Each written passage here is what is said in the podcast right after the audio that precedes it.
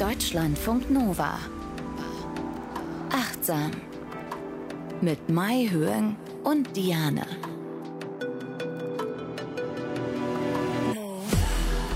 Schön, dass ihr dabei seid bei Achtsam. Wir sprechen immer über ein bestimmtes Thema und Mai Hyung ist Psychologin, Verhaltenstherapeutin. Hallo. Hallo. Und bringt uns immer ganz faszinierende Studien mit und Übungen und ja, Buchvorschläge auch. Und am Ende gibt es dann eine Übung, in die ihr euch dann fallen lassen könnt und wo ihr dann quasi das, worüber wir hier theoretisch sprechen, könnt ihr dann nochmal praktisch dann aufnehmen in euren Geist, in euren Körper. Also es geht darum, dass wir achtsamer im Alltag ja, mit allem umgehen, mit uns, mit anderen Menschen, mit der Art, wie wir vielleicht essen, kommunizieren, die Nachrichten gucken, alles um uns herum irgendwie wahrnehmen. Also darum geht es hier bei Achtsam und schön, dass ihr wieder dabei seid. Herzlich willkommen und ihr könnt uns auch E-Mails schreiben, falls ihr eine Idee habt für ein Thema. Und Christine hat genau das gemacht. Ich habe auch ganz begeistert äh, geantwortet. habe gesagt, ja, das müssen wir unbedingt machen. Mahjong war auch begeistert. Und deswegen geht es heute in dieser Folge um Loslassen. Du als ja, Verhaltenstherapeutin wirst wahrscheinlich auch viel mit diesem Thema Loslassen zu tun haben, oder? Ja, in ganz unterschiedlichen Aspekten auch, weil das ist ja immer wieder ein Thema von Gewohnheiten, ja, Gewohnheiten, die uns nicht gut tun, dass PatientInnen zu mir kommen und sagen, oh, ich schaffe das irgendwie nicht, bin antriebslos oder prokrastiniere, also Aufschieberitis. Wie kann ich davon loslassen? Aber auch in Lebensbereichen, wenn ein großer Wandel, Veränderung kommt und man doch nach dem ähm, Vergangenen hinterherhängt. Also es ist auf jeden Fall ein ganz, ganz wichtiges Thema. Und in welchem Zusammenhang äh, begegnet dir das am meisten? Hm, also ähm, was ich so merke, ist vor allen Dingen der Beruf und Beziehung. Ja? Also ich kann das gar nicht, weil das gleich viel wahrscheinlich ist, ne? wenn Menschen von ihrem alten Job loslassen müssen, aber auch wirklich Trennungen, Liebeskummer und so. Das ist ganz, ganz viel ähm, Thema in unserer Therapie auch. Ja. Ich glaube auch ganz viel so Sachen aus der Kindheit, Dinge, die einen irgendwie noch beschäftigen, quälen oder die ganz viel die Gegenwart prägen, weil wir sie nicht loslassen.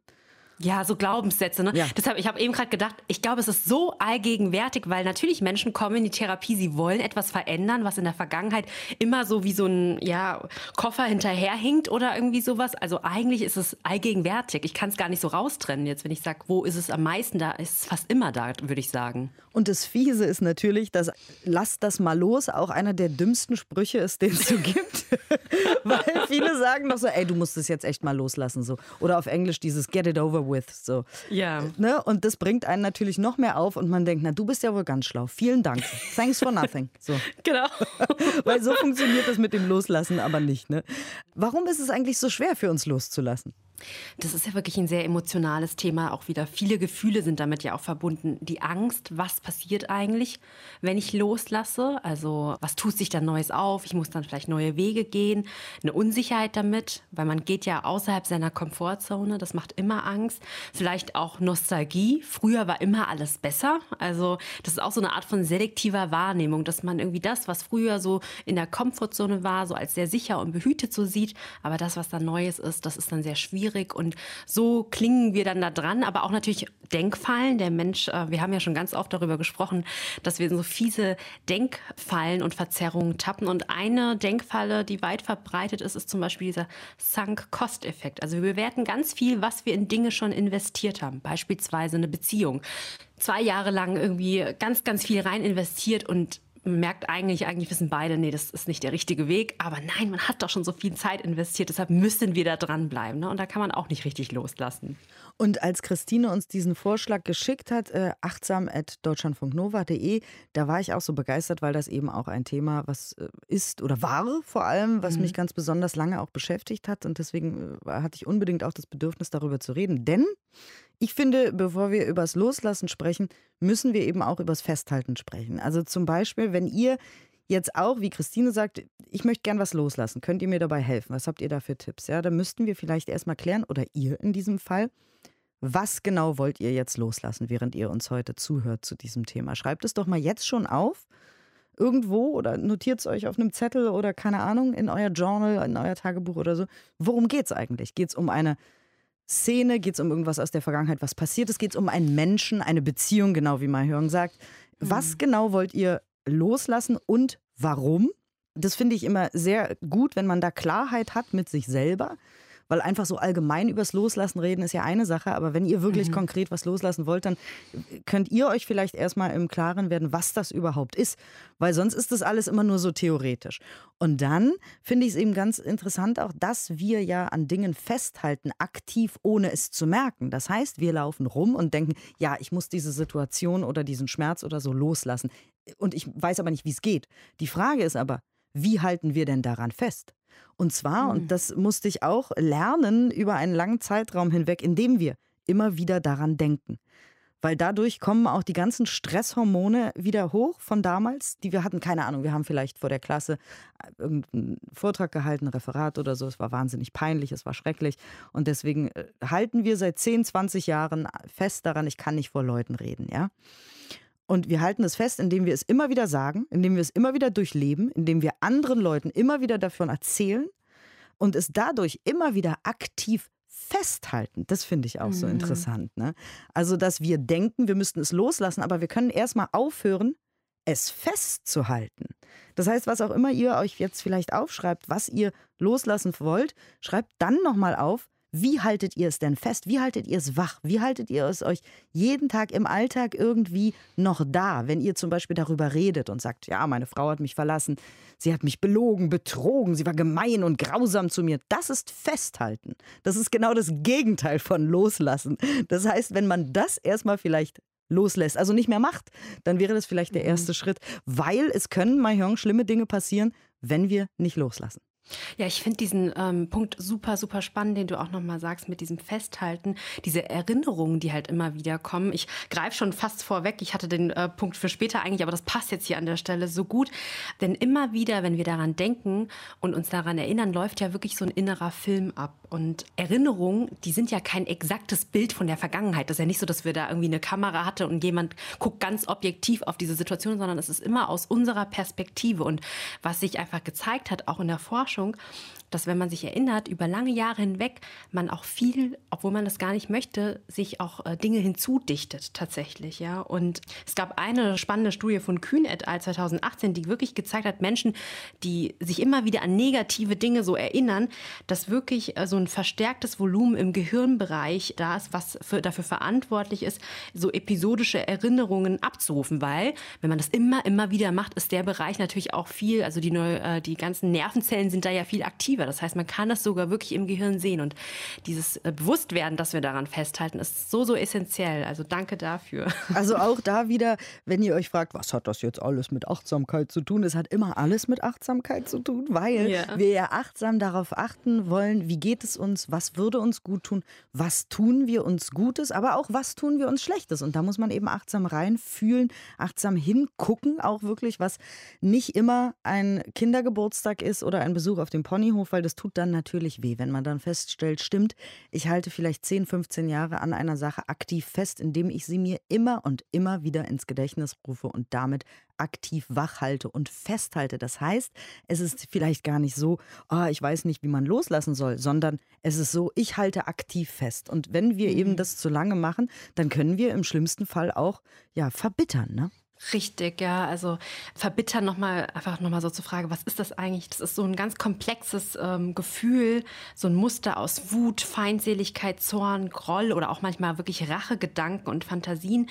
Das ist, wenn Menschen sich ganz besonders ungerecht oder herabwürdigend behandelt fühlen und dann wirklich nachhaltig diese Verbitterung empfinden. Und Michael Linden, der hat ganz viel dazu geforscht und wirklich im schlimmsten Fall, wenn Menschen wirklich sehr, sehr unter dieser Verbitterung leiden, spricht er auch von der sogenannten posttraumatischen Verbitterungsstörung. Es gibt auch ein schönes Buch, was ich empfehlen kann von ihm. Lass los heißt es. Und da geht es auch um diese Verbitterung und posttraumatische Verbitterung. Und ich möchte einfach ein paar Symptome mal nennen. Also erstens, äh, was er sagt, ist, dass äh, Menschen eigentlich davor sehr, sehr psychisch unauffällig waren. Und dann meistens reicht da schon ein einmaliges, schwerwiegendes, negatives Lebensereignis hatten, mit dem sie sich sehr identifiziert haben, das ihnen sehr, sehr, ähm, also einen Wertebereich von ihnen wirklich angegriffen hat, dass sich daraus dann wirklich diese psychischen Folgen entwickeln.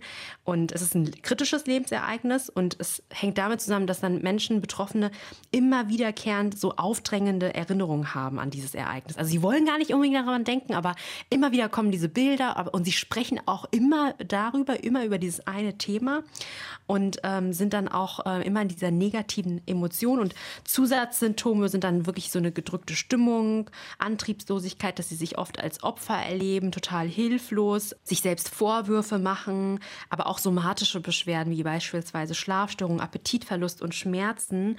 Und ein Kriterium ist, dass es ähm, länger als sechs Monate dauert. Und ich fand das wirklich sehr, sehr spannend, weil was viel auftritt, ist zum Beispiel Menschen, also äh, wer ist eigentlich überhaupt davon betroffen? Das sind Leute, die zum Beispiel im Job lange gearbeitet haben und sich zum Beispiel vielleicht eine Beförderung erhofft haben und auf einmal wird ihnen gekündigt oder so. Also richtig krasse Ereignisse. Und wenn man dann nicht drüber hinwegkommt und da nicht loslassen kann, könnte auch sowas passieren. Und da schließt sich der Kreis, wie immer, zu so vielen anderen Folgen. Ähm, wir haben ja auch mal über die, äh, wie war das, psychische Flexibilität gesprochen, mhm. ne?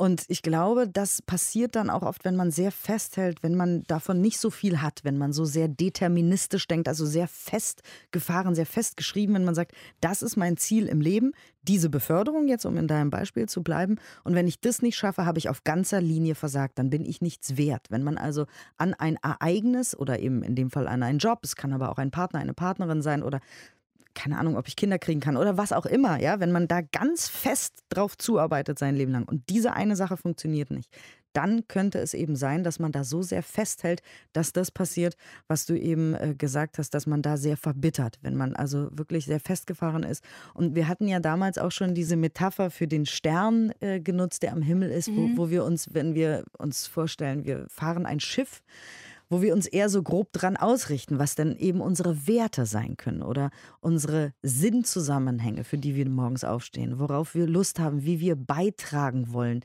wie wir vielleicht anderen Menschen helfen wollen, wie wir ja, wie wir leben wollen, was uns wichtig ist. Und dann ist es vielleicht gar nicht so wichtig, dieser eine Job, diese eine Beförderung, diese eine Sache, die ich unbedingt haben wollte, sondern dann können wir eher sagen, okay, ich möchte mich in Liebe fühlen, Liebe geben und wenn das jetzt mit dieser einen Person nun mal nicht geklappt hat und machen wir uns nichts vor, das ist halt oft so im Leben, ja. dann wird es Wege geben, resilient aus dieser Sache rauszukommen und vielleicht meinem Stern zu folgen und Liebe irgendwie anders in mein Leben einzuladen. Und wenn ihr jetzt zuhört und sagt, uh, ich kenne jemanden oder hm, das kommt mir bekannt vor, dann gibt es natürlich aber auch Wege aus der Verbitterung. Ja, auf jeden Fall. Also wie du sagst, einmal sich äh, dieser Werte zu vergegenwärtigen, weil das macht uns auf jeden Fall flexibler und einfach auch das Bild, wenn wir ein Haus bauen und wir stellen uns vor, wir bauen das auf Säulen, dann ist natürlich eine Säule immer instabiler, als wenn wir sieben oder acht Säulen haben. Ja, also wenn eine Säule mal dann irgendwie marode wird, dann haben wir noch die anderen sieben. Und so diese Vielfältigkeit äh, ins Leben einzuladen, das hilft uns auch sehr. Aber wenn wir alles auf eine Karte setzen, dann ist es einfach sehr, sehr risikoreich. Also, also wie meinst Punkt. du? Was für Säulen? Säulen wie zum Beispiel, wenn ich sage Hobbys, ja. Also wenn ich nicht irgendwie sage, ja, äh, ich habe nur das eine Hobby, wie ich sag jetzt irgendwie Tango tanzen oder irgendwie so, sondern ich habe das auch noch, dass ich gerne Sport mache oder so oder äh, im Job. Ich mag zwar jetzt mache ich mal Psychologiebegriff, ja zum Beispiel meine Psychotherapeutenausbildung. Ja, ich möchte Psychotherapeutin werden oder arbeite auch schon als Psychotherapeutin. Aber es ist ja auch wunderschön, dass ich diesen Podcast habe. Ja, also ich habe einfach verschiedene Bereiche, wo ich meine Werte ah, erfüllen okay, kann und ja. ausleben kann. Mhm. Und ich setze nicht alles auf eine Karte, weil ich denke, ich muss später eine Praxis haben, ganz alleine. Und es gibt so viele Gründe, warum das nicht passieren kann, finanzielle Gründe und und und. dann bin ich ja totunglücklich. Aber wenn ich sage, ich habe viele Dinge, ja, verschiedene Säulen, wie ich das äh, quasi umsetzen kann, dann klappt es besser. Die Wahrscheinlichkeit ist einfach höher. Mm, okay, ja, verstehe, alles klar. Genau. Und äh, da hast du auch Studien mitgebracht, wie es, wie es uns besser geht oder besser gelingt, auch loszulassen und eben nicht zu verbittern. Genau, also eine Sache ist natürlich, dass wir, äh, wenn wir in diesen Prozess reingehen, dass wir schon gemerkt haben, okay, ich bin jetzt in dieser Verbitterung schon drin und ich möchte jetzt loslassen, ist diese Verzeihung sehr wichtig. Also, dass wir wirklich vergeben. Das ist auch im Anschluss zu der letzten Folge, die wir aufgenommen hatten, passt das ganz gut. Und ich habe eine Studie von äh, Van Ooyen et al. 2001 aus der Psychological Science, die untersucht hat, wie beispielsweise dieses Grübeln über vergangene Verletzungen sich auch wirklich körperlich körperlich auswirken kann. Und da wurden 71 Probanden untersucht. Die sollten an jemanden denken, der sie verletzt oder auch schlecht behandelt hat. Und während die Personen an diese Person gedacht haben, wurden physiologische Maße erfasst. Blutdruck, Herzfrequenz, aber auch die Spannung der Gesichtsmuskeln, weil sie wirklich geguckt haben, wenn man zum Beispiel bestimmte negative Emotionen hat, werden ja andere Gesichtsmuskeln aktiviert, als wenn man sich zum Beispiel freut. Und auch die Aktivität der Schweißdrüsen, das ist auch so ein Maß für Stress. Und tatsächlich zeigte sich ja, wenn die Menschen sehr, sehr negativ waren, als sie an diese Verletzung gedacht haben, gab es auch eine Erhöhung dieser körperlichen Maße. Und danach sollten die Probanden sich aber in diesen, sage ich mal, als Täter hineinversetzen und sich vorstellen, dieser Person dann auch zu verzeihen. Und da zeigte sich im Ergebnis, dass dann diese körperliche Erregung, dass die abgenommen hat. Also das heißt, es hilft uns letzten Endes auch, wenn wir loslassen, wenn wir die Perspektive des anderen sehen können und wenn wir vergeben, dann können wir wirklich auch besser mit dieser Verbitterung umgehen. Genau, wir haben ja bei der Folge eben, als wir über Vergebung gesprochen haben, ja eben auch immer wieder erwähnt, wir vergeben nicht, um den, den anderen die Absolution mhm. zu erteilen und auch nicht, um zu sagen, das ist alles total in Ordnung, was ihr gemacht habt. Absolut nicht. Das müssen wir uns immer und immer wieder selber sagen, sondern wir vergeben, damit wir nicht verbittern. Das ja. ist ganz, ganz wichtig, ja, weil wenn wir etwas zu sehr festhalten, und auch das kann man in den Nachrichten sehen dieser Tage, was passiert, wenn Menschen zu verbittert sind, das kann man aber auch immer mal wieder in verschiedenen Büros, in Zusammenhängen, in Familien sehen. Ich glaube, als Mai Hyung eben gesagt hat, äh, woran man erkennt, dass jemand verbittert ist, es begegnet uns, glaube ich, überall, ob in der internationalen Politik oder in, in der Vorstandsetage oder sonst was, wenn jemand sich ungerecht behandelt fühlt und es muss nicht mal der Tatsache tatsächlich entsprechen, dass dieser jemand auch wirklich ungerecht behandelt wurde. Oft vielleicht schon, aber manchmal eben nicht. Aber es ist egal für das Gefühl tatsächlich, weil man sich da so reinsteigern kann. Und dann können eben schlimme Dinge passieren mit einem selber, mit den Menschen um einen rum. Und man kann auch richtig krank werden davon. Ne? Ja, man kann wirklich, also diese, das heißt ja posttraumatische Verbitterungsstörung, ne? das ist, ähm, man wird richtig krank, kann depressiv werden, also das ist eine ernstzunehmende Sache. Und was ich auch oft beobachte, ist, dass Menschen ganz, ganz lange dann nach einer Ursache finden wollen. Warum ist mir das passiert, ja? Und ganz lange erforschen wollen, was, was die Hintergründe waren. An sich ist das ja, ein, ja eine Neugierde, die jeder Mensch inne hat, aber wir müssen einfach auch verstehen, es gibt nicht immer eine Antwort auf Ungerechtigkeit Krankheiten, die passiert sind. Manchmal ist es einfach nur unfair, random. Wenn man sich aber hinsetzt und ganz genau überlegen will, und das macht man Tag für Tag, also was für eine geistige Nahrung das auch übrigens ist, wenn man sich damit immer beschäftigt, das kann auch ablenken. Und übrigens ist es auch eine Form von Grübeln. Wenn wir nochmal darüber nachdenken, was Grübeln eigentlich ist, das ist ja dieses sich abstrakte Fragen stellen und das oft äh, was Negatives bei rauskommt oder man einfach nur sich immer wieder dreht um sich selbst und sich letzten Endes schlecht fühlt. Und das ist ja schon ein Symptom der Depression. Meditation, dieses Grübeln. Und wir haben ja auch immer mal wieder über die buddhistische radikale Akzeptanz gesprochen. Ne? Genau wie du sagst, manchmal ist es halt einfach random. Das ist grausam, das tut weh, aber manchmal muss man dann halt einfach auch bestimmte Sachen akzeptieren. Denn ich habe auch mal irgendwo das Zitat gelesen, ähm, der Garant für eine Depression ist die Vergangenheit ändern zu wollen. Ja, ja, das ist, es geht ja nicht anders. Ne? Und wenn du jetzt gerade Stichwort Buddhismus sagst, das letzte Mal, als ich auf einem Retreat war, konnte ich so eine ganz schöne Interaktion beobachten. Das war ein Mädchen, was schon seit Kindesalter ähm, immer ins Kloster gegangen ist und lange Jahre nicht äh, dort war, aber die äh, Nonne, die dort war, kannte das Mädchen schon. Und dann hatte das Mädchen so erzählt, ja, sie hat so ihren ersten Liebeskummer und ist jetzt wieder da, um sich etwas so mit Achtsamkeit ähm, damit auseinanderzusetzen. Und dann hat die Nonne sie so angeguckt und hat wirklich so ganz warmherzig gelächelt und gesagt, ja, du wirst auf deinem Leben noch so viel Leid begegnen, aber es war irgendwie nicht so eine pessimistisch, nihilistische, so alles wird schlecht, sondern so ist es einfach. So ist es und das war für mich wirklich so ein Inbegriff von, ja, man kann auch dieses Leid auf eine Art und Weise umarmen und wenn man weiß, ja, es wird so sein, es werden dir noch ganz viele doofe Dinge passieren und du wirst noch leiden, dann ist es ja eine ganz andere Haltung und das ist diese radikale Akzeptanz, finde ich, war mhm. total berührend, ja. Und äh, beim Loslassen helfen eben auch Sachen wie Lebensfülle. Ne? Einfach sich sein Leben so zu gestalten und schön zu machen, dass da ganz viel ist und nicht nur diese eine Sache, an der wir vielleicht ewig festhalten. Ja, auf jeden Fall. Also je kreativer und da ist auch der Austausch mit anderen, finde ich ganz wichtig, weil wir sind ja nicht die einzigen Menschen, die irgendwie leiden oder ähm, Liebeskummer haben oder so. Ruhig rausgehen und nicht in diese soziale Isolation und sich austauschen, mal nachfragen, wie habt ihr das eigentlich damals überwunden? Was hat euch geholfen? Ähm, und ähm, ja, einfach nicht dieses abgetrennt sein, weil das ja auch nochmal sehr belastend sein kann. Da hast du ja auch als Übung noch die Dankbarkeit aufgeschrieben für uns? Ja, ich habe ja eben schon gesagt, man hat ja den Hang dazu, dann irgendwie alles so zu verteufeln, dass man auch nochmal so guckt, ja, aber trotzdem, jetzt in diesem Moment gibt es nicht doch noch Dinge, für die ich dankbar sein kann. Wo stehe ich gerade in meinem Leben und wer hat mir oder was hat mir eigentlich alles dazu geholfen? Also man kann auch in der schwierigsten Situation immer noch die Aufmerksamkeit auf das lenken, was, was da ist. Und das ist eine Übung und auch eine Entscheidung. Das hat nichts damit zu tun, dass wir uns das Leben irgendwie so voll positiv in so einer komischen, toxic Art und Weise schlecht oder unrealistisch reden, sondern es ist einfach eine Tatsache. Es gibt nicht nur das Schlechte, nie. Also das ist ja so ein absolutes Schwarz-Weiß-Sehen, dass wir uns mhm. darin üben, wofür kann ich noch dankbar sein.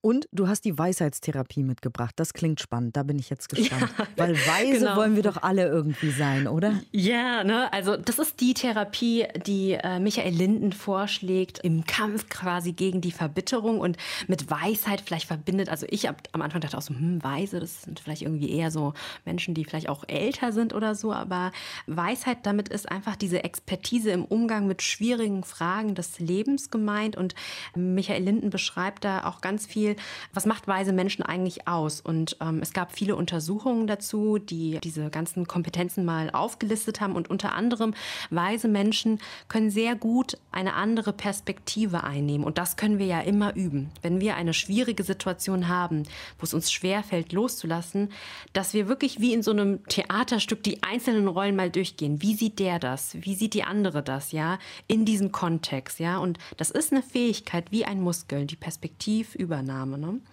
Und im Grunde genommen die Weisheitstherapie, die trainiert diese ganzen Fähigkeiten von weisen Menschen, also Perspektivübernahme oder auch, dass wir die Werte oder beziehungsweise Ziele als relativ betrachten. Das ist das, was du ja am Anfang gesagt hast, wenn wir wirklich denken, dieser eine Job und nichts anderes, ja, ähm, dass wir denken, naja, aber jeder Mensch hat seine eigenen Werte. Und wenn ich jetzt einen Menschen begegne, der andere Werte hat, dann kann es halt auch sein, dass wir zusammenkrachen. Und nur weil mir etwas wichtig ist, heißt es nicht, dass es dem anderen wichtig ist. Und wenn er mich dann irgendwie vielleicht auch versehentlich gekränkt hat, dann ja, war das nicht böshaftige Absicht oder so, ne? Hm. Ja, gerade eben auch in diesen Beziehungskontexten ist es ja oft mhm. so komplex, man hat natürlich oft das Gefühl, der andere wollte mein Leben zerstören und deswegen kam alles, wie es kam. Er ist böse oder sie oder wie auch immer. Ne? Naja, es gibt doch diese ganzen, die Sprache, die wir dabei benutzen. Ne?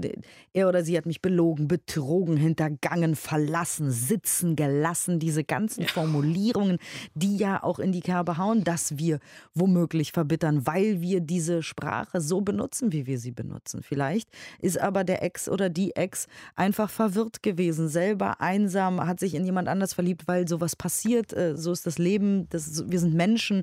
Wir sind alle komplexe Wesen. Es ist meistens nicht so wie im Film, dass einer der Böse und einer der Gute ist. Es ist auch immer süß wie Kinder, wenn sie irgendwie einen Film gucken oder so sagen, wer ist der Gute, wer ist der Böse? Und es ist immer alles ganz klar. Aber wir wissen ja alle, die wir erwachsen sind, dass es so einfach nicht ist und dass es alles viel komplexer ist. Und du hast Übungen mitgebracht und ich habe aber auch Übungen mitgebracht diesmal, weil ich, wie gesagt, mich oh. auch so lange damit beschäftigt habe. Willst du anfangen, Diane? Genau, wir können abwechselnd ja. Übungen vorschlagen. Ja. Also, weil ich habe mir tatsächlich Übungen ausgedacht damals. Ich habe ganz viel recherchiert, ich habe rumgegoogelt, ich habe keine Ahnung bei Spotify, Audible, überall, wo man Dinge hören kann, gesucht, so Meditationen und so Visualisierung und so. Und ich habe mir, wie gesagt, auch Sachen ausgedacht. Zum Beispiel eine Sache war, ich habe meine Hände angeguckt und habe Fäuste gemacht und habe mir vorgestellt, ich halte es fest, diesen Schmerz. Ich halte mhm. ihn ganz doll fest. Ich drücke ganz doll, so doll ich kann. Ich halte ihn fest und dann lasse ich ihn los und mache die Hände auf und er fliegt hoch und ist weg. Das geht natürlich nicht bei mm. einem Mal, aber Gedanken und unser Körper kommunizieren. Ne? Ihr wisst, wenn ihr verliebt seid, dann habt ihr vielleicht Herzklopfen, feuchte Hände, Schmetterlinge im Bauch. Oder Kribbeln zwischen den Beinen, lauter so Sachen. Oder wenn ihr denkt, ich kann das nicht, ich werde versagen, fühlt ihr euch körperlich anders, als wenn ihr denkt, oh, ich freue mich, ich habe heute tolle Sachen vor. Das ist ja jetzt erstmal eine Binsenweisheit, haben wir auch schon oft drüber gesprochen. Und deswegen habe ich quasi diese Kommunikation zwischen Geist, Gefühlen und Körper genutzt dafür. Und das hat mir auch geholfen, weil ich habe es immer wieder gemacht, teilweise auch dreimal am Tag, diese Übung. Immer wieder, ich halte es fest, ich halte es fest und dann lasse ich es los. Und diese Entspannung in den mhm. Händen hat eben auch geistige und emotionale Entspannung zum Beispiel gegeben. Das war eine von denen, die ich mir ausgedacht habe. Jetzt bist du dran. Oh, super spannend, ja genau. Ich würde erstmal den Schritt äh, anfangen, dass wir überlegen, was soll denn den Raum eigentlich füllen, wenn wir loslassen? Also dass es irgendwie auch nochmal so etwas ist, was uns motivieren kann. Also wir sprechen da von Annäherungsziehen, weil wenn ich etwas loslasse, etwas vor allen Dingen zum Beispiel eine langjährige Beziehung oder einen Job, wo ich viele Jahre viel rein investiert habe, dann ist ja erstmal ganz viel Platz da und der macht uns Angst. Und wenn wir dann aber wissen, hey, das ist eine Chance, um etwas ganz anderes auszuprobieren, dann motiviert es uns auch weiter an diesem Prozess des Loslassens dran zu bleiben. Und wie du ja auch schon gesagt hast, das ist nicht so eine Sache, die man einmal macht, sondern Loslassen ist ein, ein Prozess, manchmal auch ein Trauerprozess, dass wir uns von etwas verabschieden müssen. Mhm. Ja. Ja.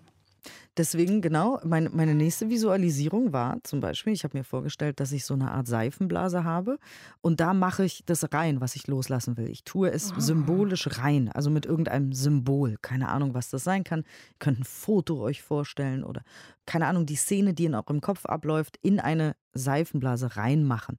Und dann habe ich die Seifenblase aus dem Fenster geschubst quasi und habe hier ewig nachgeguckt. Und in meiner Visualisierung ist die dann meinetwegen an eine Hauswand gedotzt oder an einen Baum, ist nicht kaputt gegangen, weil es natürlich eine Special Loslassen Seifenblase, ja, die geht nicht so schnell kaputt. Yeah. Und habe gesehen, wie sie immer kleiner wurde, immer kleiner, immer kleiner. Irgendwann, weil ich in der Stadt lebe, ist sie dann hinter einem Haus verschwunden. Wenn ihr oh, auf dem Land gut. lebt, dann kann es einfach im Himmel irgendwo hinter einer Wolke oder so verschwinden. Und auch das habe ich mehrfach gemacht. Das habe ich ewig gemacht, gefühlt Monate. Immer wieder irgendetwas etwas Symbolisches für das, was ich loslassen will, in diese Seifenblase, sie dann aus dem Fenster geschubst und sie gesehen, wie sie verschwindet.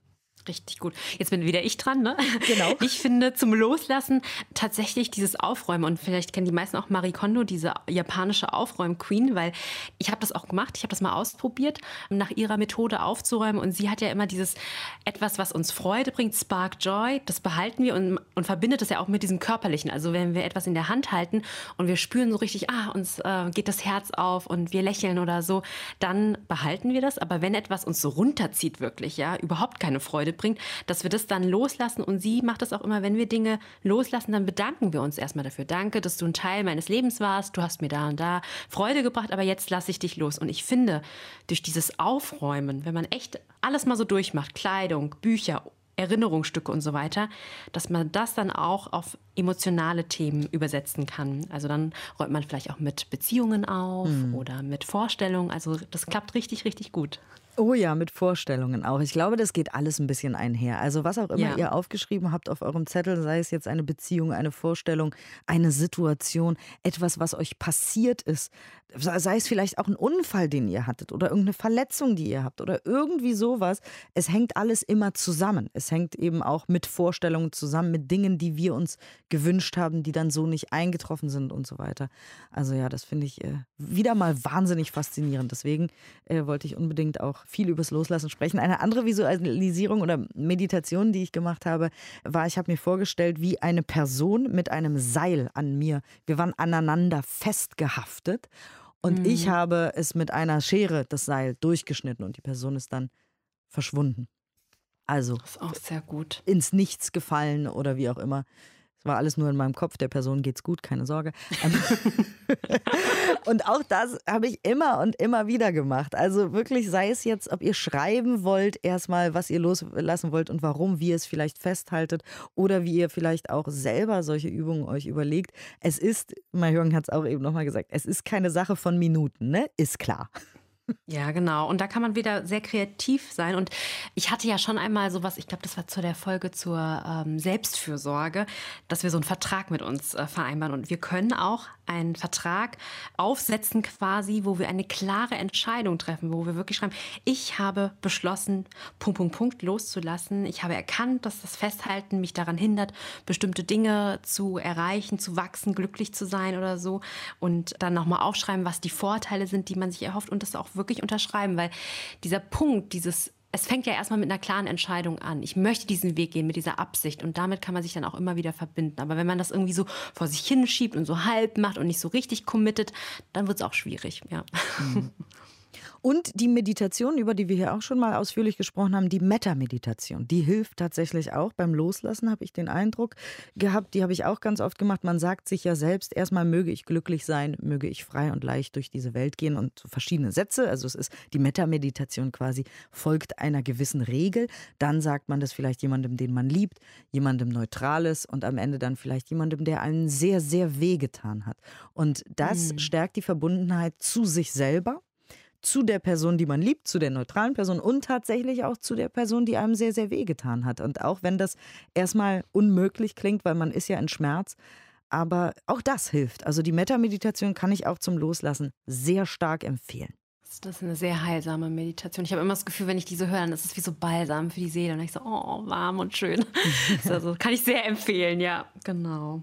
Hast du noch eine? Meine Liste. Ja, das eigene Narrativ vielleicht nochmal umschreiben. Das ist auch so eine Schreibübung, weil wir erzählen uns ja immer wieder die gleiche Geschichte und der und der war ungerecht und all diese Wörter, die du eben auch genannt hast, dass wir mal versuchen, mal was ganz anderes zu schreiben, mit anderen Glaubenssätzen und so, weil einfach mal die Fantasie spielen lassen. Auch das ist wieder letztlich eine Übung, wo wir die Perspektivübernahme üben können, aber auch sich endlich mal eine Geschichte erzählen, die man lieber hören will, als diese alte, saure, verbitterte Geschichte. Oh, da muss man mutig sein wieder. Also, weil ich ja anfangs ja. gesagt hatte, so loslassen ist auch kein Kinderspiel so. Das muss man schon auch wollen, weil ja. wir sind ja oft so verhaftet mit unserer Geschichte. XY mhm. hat mir wehgetan und deswegen kann ich heutzutage nicht XY machen. Ne? Wir sind ja damit so womöglich Jahre schon unterwegs, dass das sehr hart sein kann. Ne? Also du als Verhaltenstherapeutin begegnest du da auch dann Menschen, die sagen, boah, das kann ich nicht. Also aus der anderen Perspektive die Geschichte mal sehen, das ist oder will ich nicht. Gibt es das auch? Ja, ja, auf jeden Fall. Also, und dann sagt jemand, das können Sie noch nicht. Also, das ist ein ganz wichtiger Unterschied. Und wir machen dann kleine Schritte dorthin. Aber ja, klar, das ist eine schwierige Übung, aber trotzdem ist es eine Option. Und dann fangen wir klein an. Und dann sind die Patientinnen ganz oft überrascht, was sie doch alles schaffen. Mhm. Und dann hast du noch eine Übung aus der Weisheitstherapie. Genau, in der Weisheitstherapie, da gibt es so Kurzübungen beispielsweise, ähm, weil eine Fähigkeit, die weise Menschen ja innehaben, ist, dass sie nicht immer so impulsiv irgendwie reagieren und dass ähm, die Emotionen nicht immer so überhand nehmen. Also, und das trainieren wir ja übrigens auch mit der Achtsamkeit, dass man sich immer, bevor man irgendwie antwortet, fünf Minuten Bedenkzeit oder dass man sich wirklich auch nochmal mit einer anderen Person berät oder sich nur vorstellt, dass man sich mit einer anderen Person berät, bevor man irgendwie antwortet. Und eine andere Übung aus der Weisheitstherapie, die ich auch super spannend fand, war, es werden einem unterschiedliche Szenarien vorgegeben, wo ein Mensch wirklich krasse Ungerechtigkeit erfahren hat. Ihr könnt das auch mit eurer Situation machen. Und dann geht man wieder verschiedene Personen durch, um diese Perspektivübernahme zu üben. Aber dann kann man sich auch vorstellen, wenn jetzt eine ganz erfahrene, alte, gütige Großmutter da wäre, die schon so viel Lebenserfahrung hat, was würde sie zu dieser Situation sagen? Und dann, was würde zum Beispiel so ein Manager sagen, der eher so ein rational denkender Mensch ist? Oder eine Psychologin, ein Psychologe, der sich ja mit dem menschlichen Verhalten irgendwie auseinandersetzt. Ja, was würde eine ein kleine äh, Maihörn in ja, eurem Kopf genau. dazu sagen? Sprecht mal was mit würde Maihörn sagen? Ja, sprecht mal mit dir, genau. Sprecht, nehmt mich mit, ja. Oder ein Kulturforscher, der sich Lebensweisen anguckt oder Gewohnheiten von Menschen in ganz verschiedenen Kulturen. Oder ein Pfarrer, der sich eher mit moralischen und geistlichen oder philosophischen Fragen auseinandersetzt all diese Personen, ihr könnt ja auch andere nehmen, ja, die sollen einfach dazu verhelfen, dass wir diese Situation nicht mehr nur so verfahren sehen, aus dieser einen verletzten Perspektive. Und was man natürlich auch machen kann, ganz haptisch, ja, nochmal aufschreiben auf einen anderen Zettel vielleicht oder auf den, den ihr schon habt, was ihr loslassen wollt und das schreddern. Ja, stimmt. genau. Klein schnipseln, wegschmeißen. Ich, eigentlich würde ich auch verbrennen sagen, aber da habe ich Angst, dass Unfälle passieren. Also wenn dann ja. wirklich nur mit einem großen Glas Wasser daneben und in der Badewanne genau. oder so, ihr wisst schon, ihr, ihr macht das schon, äh, ohne dass irgendwas Schlimmes passiert. Aber einfach zerstören. Physisch, haptisch, dann ist es nicht mehr da. Dann ist es wie so eine, ja, wie so ein kleines Ritual quasi. Da muss man jetzt auch nicht irgendwie nackt ums Feuer tanzen bei Vollmond oder so. Aber einfach diese Geschichte, die ihr da loslassen wollt, physisch loslassen. Könnt mhm. auch, keine Ahnung, Papierflieger bauen und das, obwohl, ja, das ist auch wieder nicht gut für die Umwelt. Aber äh, wie gesagt, irgendwie loslassen, dass es recycelt wird am Ende. Ja. Und irgendwo nicht in der Natur landet. Das wäre vielleicht ganz gut. Es kann ja ein Blatt sein, irgendwie, was wir in den Fluss irgendwie so genau. äh, legen und dann gucken wir da einfach zu. Das ist alles naturverträglich. Genau, ja. Irgendwelche genau, Symbole finden, die äh, nicht dafür sorgen, dass wir Müll irgendwie in den Wald werfen oder so, um Gottes Willen. Ja. Äh, aber genau, es gibt eben auch dann ganz zum Schluss wollte ich noch mal ganz kurz ja die haptische Möglichkeit äh, loswerden, die es ja auch gibt. Also äh, ihr seht, ihr habt viele verschiedene Möglichkeiten, könnt da selber auch noch kreativ werden, wenn euch noch was einfällt. Achtsam.deutschlandfunknova.de. Wir freuen uns ja immer über Feedback. Vielen Dank an dieser Stelle nochmal über die tollen Mails. Mahjong und ich haben ja, äh, diese Woche wieder E-Mails beantwortet und sind immer ganz gerührt und beseelt von eurer Post. Ja. Vielen, vielen Dank. Und du hast eine Übung für uns mitgebracht. Genau, ich habe eine Übung, das ist diesmal eine Imaginationsübung, also wir stellen uns diesmal was vor und dies angelehnt an eine Übung von Fabienne Berg, die in ihrem Buch etwas zur Resilienz geschrieben hat und ähm, genau, da geht es ganz viel ums Vorstellen um, von Dingen, äh, Ballast, den wir abwerfen, den wir loslassen, ja. Und genau das wollen wir ja zusammen machen. Ich hoffe sehr, es hat euch ein bisschen geholfen. Ihr habt ein bisschen Inspiration mhm. bekommen und könnt vielleicht demnächst leichter durchs Leben gehen und einfach mal wirklich die Sachen ausprobieren. Was manche Sachen funktionieren für einen nicht, manche besser, manche schlechter. Einfach mal so ein bisschen wieder das, ich sage immer, das Instrumentarium durchprobieren und irgendwas wird schon dabei sein, was äh, mit euch resoniert, wo ihr sagt, oh, das hat gut funktioniert. Hoffe ich sehr. Dann ist es vielleicht auch diese Übung die wir jetzt machen, dann äh, danke für eure Aufmerksamkeit, dass ihr heute wieder dabei seid und ich sage, bitteschön, Mahjong.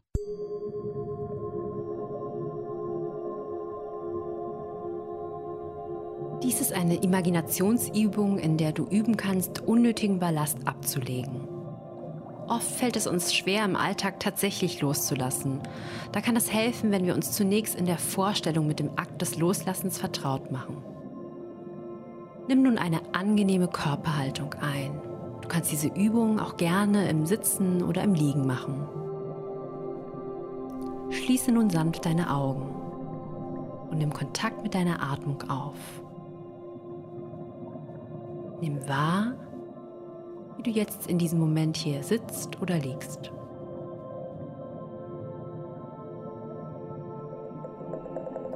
Stelle dir einen wunderschönen sonnigen Sommertag vor. Der Himmel ist klar und blau und du spürst die warmen Sonnenstrahlen auf deiner Haut. Du stehst auf einer großen, weiten Wiese. Heute ist ein perfekter Tag, um eine Ballonfahrt zu machen. Vor dir siehst du den großen bunten Ballon.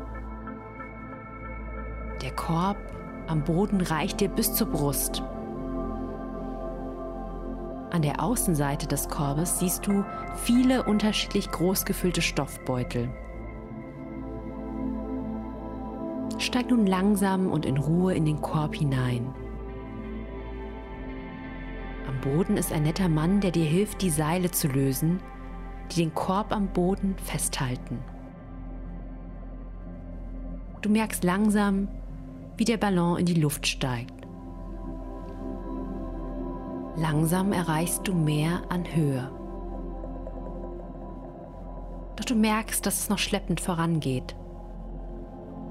Damit der Ballon wirklich hochsteigen kann, musst du alten Ballast abwerfen. Kannst nun eines der Stoffbeutel an der Außenseite des Korbes lösen. Verbinde es dabei mit etwas Altem, etwas, das dich belastet.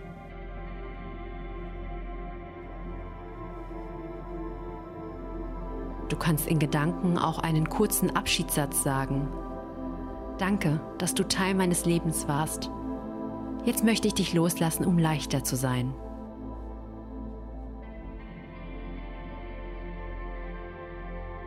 Nimm den Stoffbeutel, der mit Sand gefüllt ist, in die Hand und lass ihn und deinen alten Ballast bewusst los.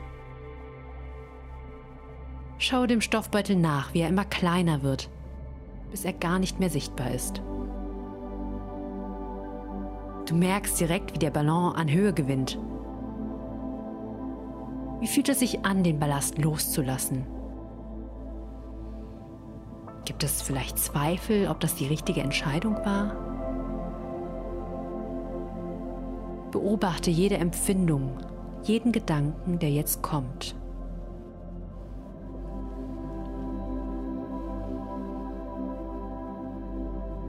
Lasse dir Zeit, um dich von weiterem Ballast zu trennen. Stoffbeutel für Stoffbeutel.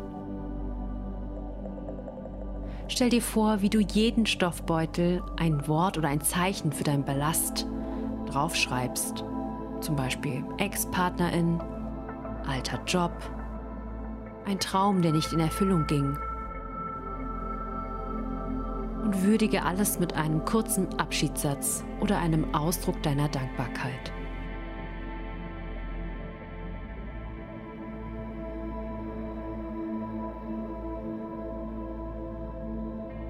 Nachdem du alles abgeworfen hast und du nun eine angenehme Höhe erreicht hast, kannst du diesen Moment einfach genießen. Jetzt, wo du nicht mehr mit deinem Ballast beschäftigt bist, kannst du nach vorne blicken. Wohin soll die Reise gehen? Genieße das Gefühl von Leichtigkeit und Freiheit.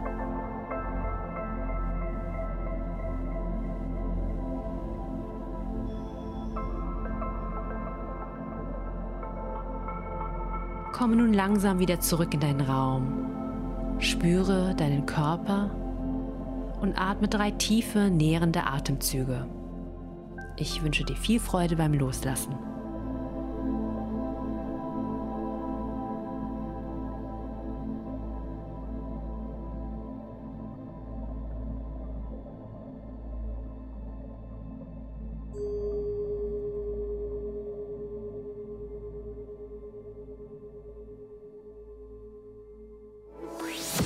Deutschlandfunk Nova.